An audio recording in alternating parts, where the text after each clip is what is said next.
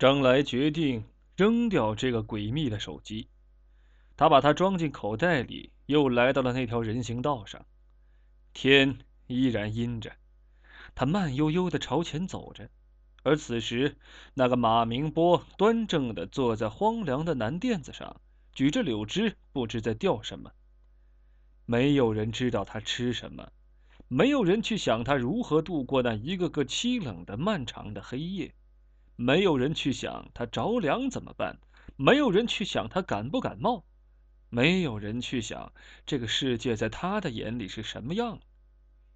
张来把那个手机轻轻放在人行道上。然后走开，坐在很远的路边观察着。人行道上没有人，空空荡荡。那个手机在阳光下闪着乌黑的光，静静的看着天空。一个穿灯笼裤的小男孩跑过来，张来紧紧看着他。他跑到手机跟前儿，好像根本没看见，径直跑过去了，越跑越远。张来继续等，有一对情人走了过来。那个男人很高大，女孩很弱小。男人搂着那个女孩，卿卿我我的说着什么。那个女孩一直低头听。她首先看见了那个手机，张来急忙把头转了过来。他们发现手机之后，一定会抬头张望，看有没有人注意他们。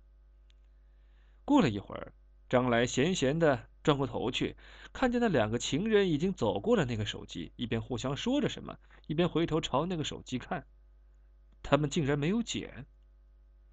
又过了半天，走过来一个很酷的小伙子，他一边走一边举着手机说着什么。他的手机很漂亮，是女士的。毫无疑问，他看见了地上的手机，可是他没有停止通话，大大咧咧踢了那手机一脚，继续打电话。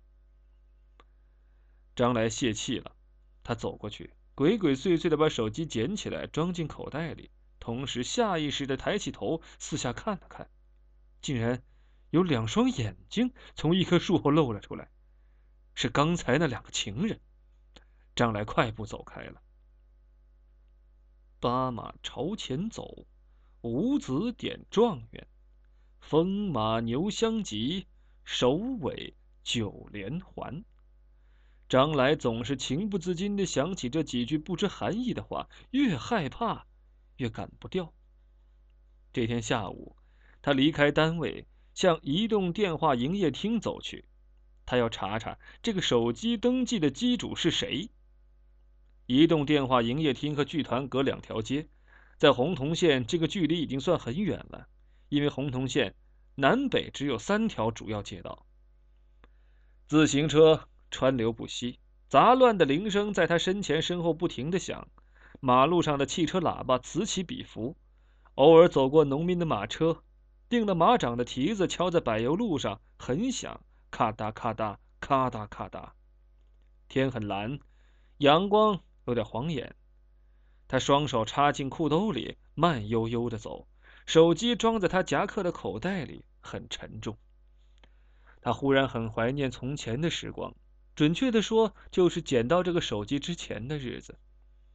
那时候他的日子多幸福啊！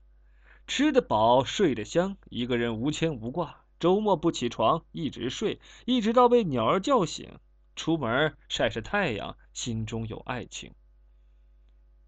雷鸣从移动电话营业厅的玻璃门里走出来，张来躲闪了一下，没让他发现自己。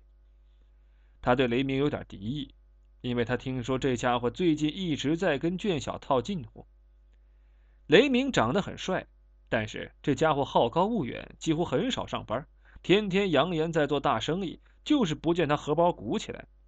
有一次，这哥们混背了，还跟张来借过一笔钱，拖了一年多才还。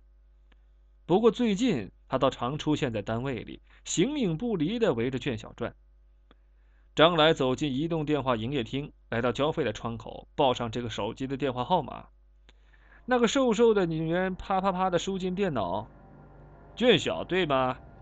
张来的心一沉，说：“是。”你交多少？这里的手机话费都是预先买的，请问这个号上次是谁交的话费？这个我怎么知道？是男的还是女的？交话费的人这么多，我们不可能记得住的。谢谢，谢谢。张来失魂落魄的走了出来。俊晓，为什么是俊晓呢？他想到这儿，差点摔了一跤。门口的台阶破坏了一处，水泥被踩掉了，露出了砖。他踉跄了一下，跳到了平地上。地上扔了一个断了线的风筝，是蝴蝶。他只是看了看，立即走开了。现在，他可不敢再捡任何东西了。